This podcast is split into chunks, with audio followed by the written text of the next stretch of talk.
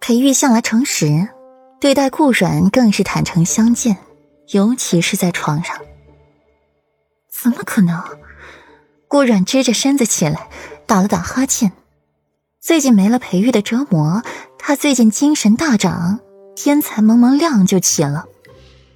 只是身子泛懒，蜷在了被窝里不肯起。倒是裴玉最近有早起的习惯，晨起之后，先在院子里练了一会儿剑，再去书房练书法，一天的行程安排的满满的，倒是显得顾软就无所事事了一些，成天在七云轩里养鸟逗花，悠哉惬意。裴玉上前捏了捏顾软的脸，软软。你这张脸，为夫便是看一辈子也看不腻。顾然被裴玉突如其来的一句“一辈子”给惊到了，一辈子那么长，光是乡下农神收成好了，有了钱都想去点两个小妾回家过日子，就更别提如今裴玉这身份了。现在他却说“一辈子”这样的话，夫君，为妻最近好像胖了一些。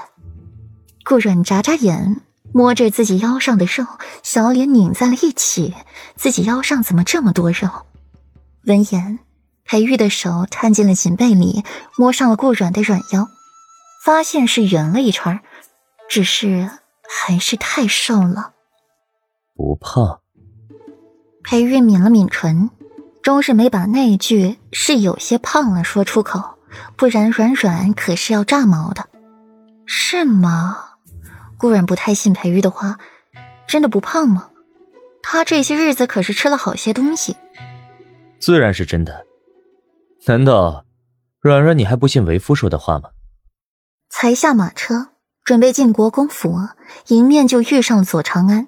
左菲菲乖巧的站在一旁，双手紧紧的护着肚子，小心极了。顾然微笑不语，也是。肚子里有这么一张王牌，是该小心护着才行。左长安见顾阮到了，慢慢迎上去，看着顾阮好一番打量，最后皱着眉纠结道：“软软，这些日子不见，你怎么看起来圆了一圈啊？”左长安的话哽了一下，才想出“圆了一圈”这样隐晦的词，比前几日见胖了许多。不过更好看了。闻言，顾然扭头狠狠的瞪了裴玉一眼：“骗子！明明都长胖了，你还骗我说没有？”裴玉拦着顾然的腰身，对他浅笑，随即又冷淡的瞧了左长安一眼，真不会说话。左长安表情呆滞，随后才反应过来了，立马嘴甜的先了一句话：“但是啊更好看了。”是吗？顾阮唇角微扬，心情霎时好了许多。世子殿下，世子妃安好。